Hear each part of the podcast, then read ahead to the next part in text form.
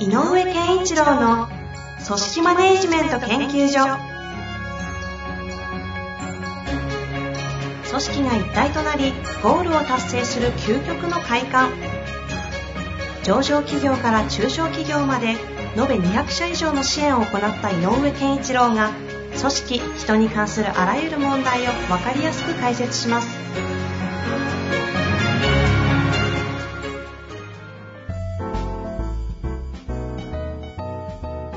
こんにちは、遠藤和樹です。井上健一郎の組織マネジメント研究所。井上先生、よろしくお願いいたします。よろしくお願いします。さあ、今日はですね、えーはい数多くの質問がある中で、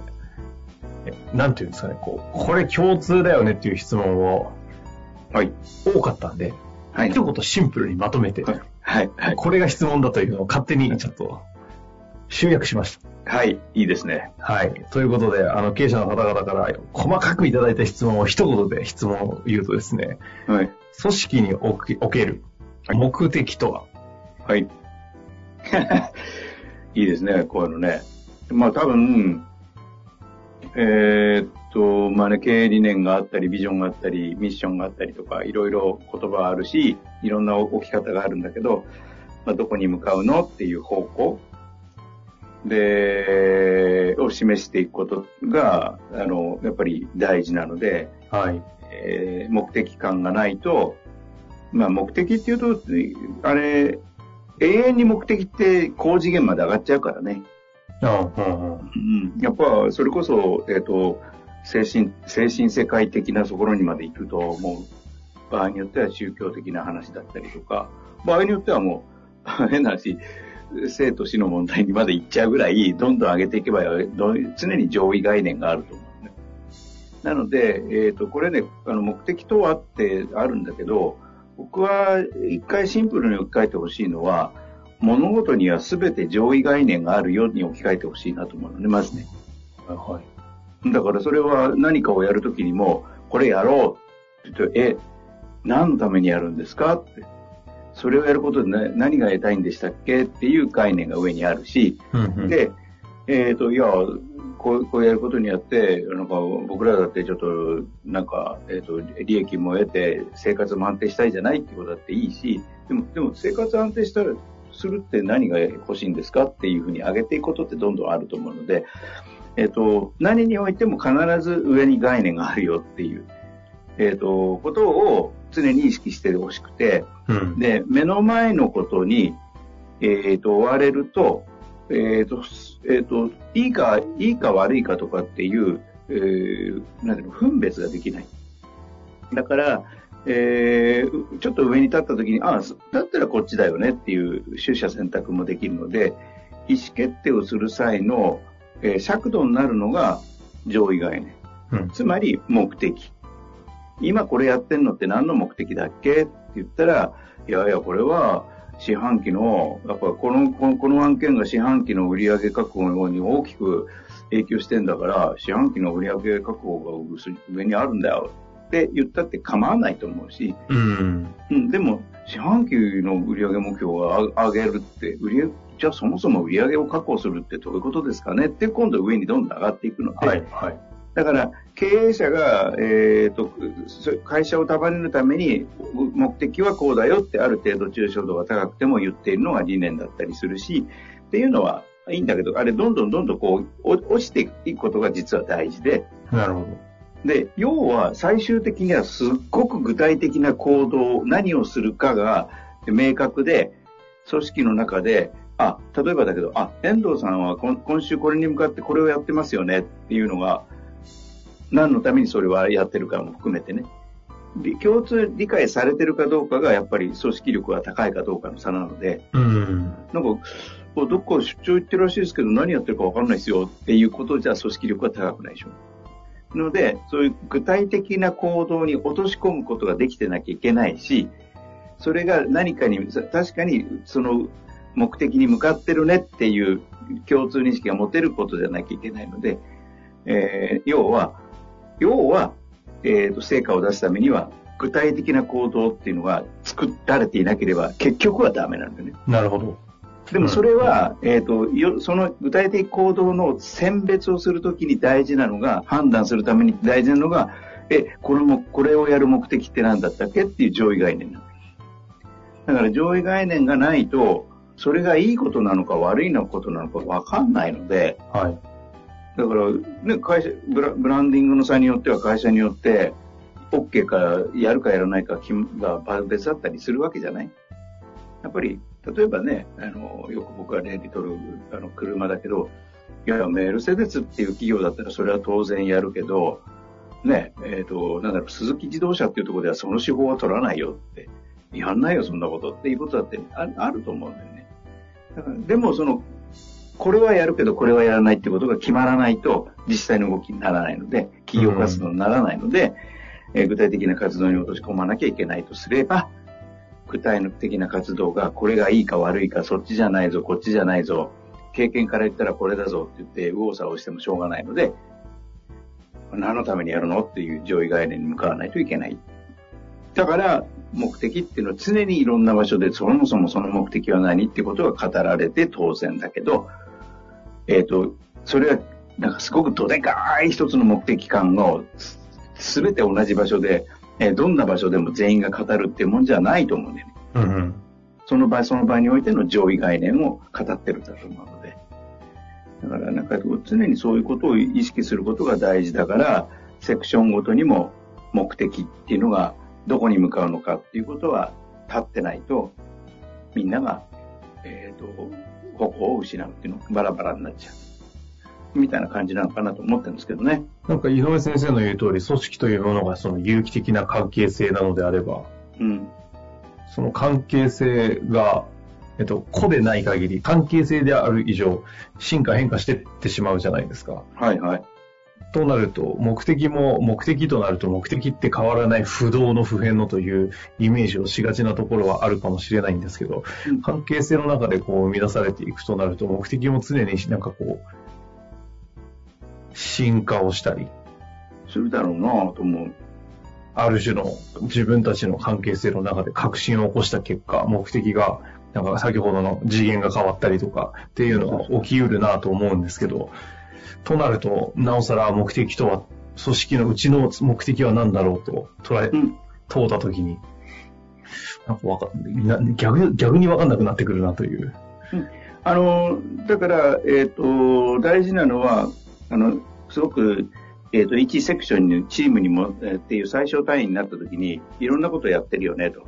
で、これからの時代って、なんかスペシャリストが集まったプロジェクト型のみたいなことも起こるじゃない？はい。そうすると自分の能力ができることをそこに提供する、すればいいですよねってなったら、はい、終わりましたって言って次行っちゃったりとか、うん、他のプロジェクトで興味があるものがあれば、そこをとっとと去って、どっか行っちゃうってなると、えー、求心力を失うよねってことよね。では、じゃあそこに参加してて面白いねって思えることが何かっていうことで考えると、あの、そこにいる魅力だったりとか、えー、だと思うのね。で、その魅力を作るときに、やっぱり一つ大事なのが、あ、ここにいる、これやってるってなんか価値を感じるぞっていうのがあると思うんだよね。うん、あの、やってて、やってるってやっぱりいいよね、これ、とか。そういう、まあ変な話、仲間意識が枠だったりし、その価値観だし、つまり何かの価値が得られるっていう、えー、いう感覚が持たないといけないので、その、そこに、やっぱり我々の目的は、あ、その目的を達成するって価値を感じるなって思えるかどうかが大事だよねってこと。うんうんうん、だと思いますよ。だから、あの変化はしてっても構わないけど、でも、さっき言ったように上位概念が必ず上にあるよって言ったら目的のための目的があって、目的のための目的があって上に行っていくと、え極端な話、我々は地域社会に貢献するってよくいろんな会社で言ってるけど、本当にそうなんだよって言うんだったら、地域社会への貢献って掲げればいいと思うのよ。だけど、あるプロジェクトにおいては、えーちえーと、ある、えーと、システム開発をしているので、このシステム開発を作って、えっ、ー、と、地域社会に貢献するっていうのは、例えばこれを、えー、この地域の中で500社のが、えっ、ー、と、使って、えー、効率を上げて、企業体質を強くできることが望ましいんだよ、みたいなことが具体的に起ちるじゃない、うんうんうん、そしたらそれが目的でも構わないと思うんだよね。なるほど。瞬間そのプロジェクトの。うんうんで、そのね、えっ、ー、と、500社の企業体質を変えるんだって言ってたけど、なんとなくそういうことがやってったら、もっと違うソリューションが、アイデアが生まれたら、もっと違う、えっ、ー、と、なんていうの、目的感みたいなのが出てきてもいいと思うんだよね。うん。だから、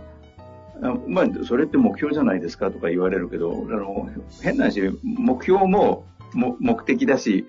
目標のための目あ目的のが、目標の上に目的があるけど、その目的だって、その上の上位概念からすれば目標だしっていう、常にその関係がぐーっと上に上がっていく、まあ、下に降りていけばあ起こるので。うんうんうんだから、要は、どういう価値、我々はどういう価値がある、どういう価値に向かっていきますかっていうことが語られているかどうかが大事なのと、具体的に何をやっていくかってことをちゃんと計画立ててますかっていう、この2セットが必ず必要なので、それを結びつける。すごい具体的な、まあ、場合によっては作業レベルの具体的な、行動と、え、ー、と、何のためにこれをやってるのかが結びつくっていうことが、えっ、ー、と、そこに参加してる人がやってて、えー、喜びを感じたりとか、ここにいると楽しいなとか、この仲間と仕事したいなとか、思えるかどうかだと思うね。だから、やっぱりそういう求心力を作るためにも、大事なんじゃないですかね。なるほどですね。まあなんか改めてこの、いろいろと大きく変化する中で、目的は重要だなというのはなんとなく皆さんも感じながらも、なふとじゃあ目的ってそもそも何なんだと言ったときに、うん、目的みたいなね。わかる。だからね、えっ、ー、と、でもね、要はこう、上に、っていうか、その、プロジェクトでもいいから引っ張っていくリーダーっていうか、リーダーに求められるのは、やっぱその目的をいかに言語化するかなんだよね。うん。どういう言葉でもいいけど、やっぱりそこに、その目的を語ることによって、場合によってストーリーを感じさせたりとか、価値を感じさせたりとか、意味付けができたりとか、なんかそういうことをができないと、参加してる人間たちがワクワクしないので、で、ワクワクしなければ、スペシャリストになればなるほど、ワクワクしない場からは逃げていなくなる。うんうんうん、組織の力じゃなくなってしまうので、で、まさにこれからね、スペシャリスト、プロフェッショナルを、えっ、ー、と、一人の才能を複数のプロジェクトが共有するみたいなことは起こる事態になるので、そうすると、参加、その優秀なプロジェクトの、あプロフェッショナルが、あ、A っていうプロジェクトはやっぱあそこ面白いわ、って思えたら、そうやって思えてる人が、やっぱり意欲高く貢献するエネルギーをたくさん出すので、いい行動も、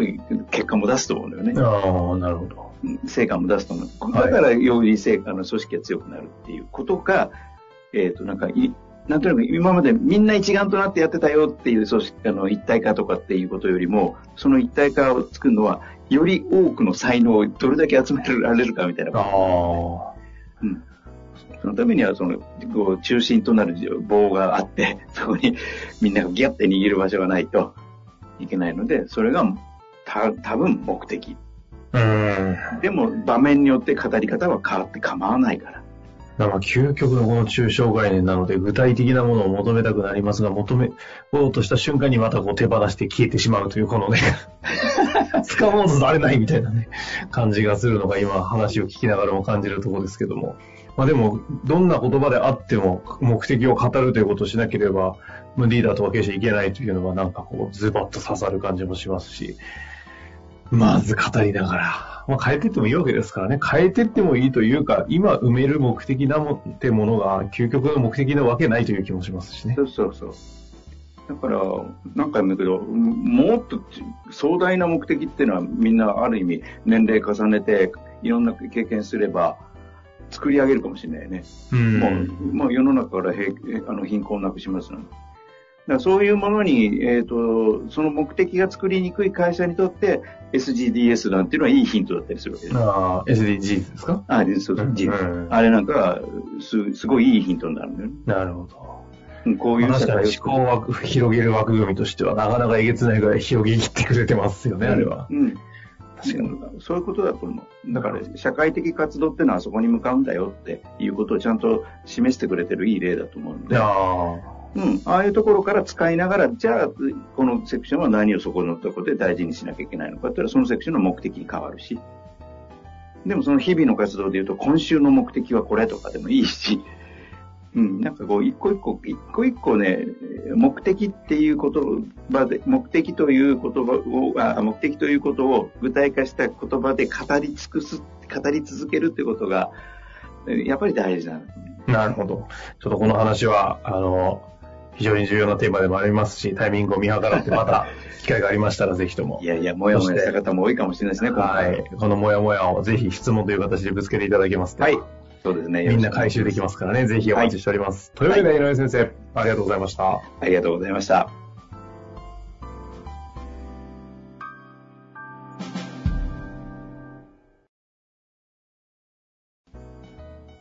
本日の番組はいかがでしたか？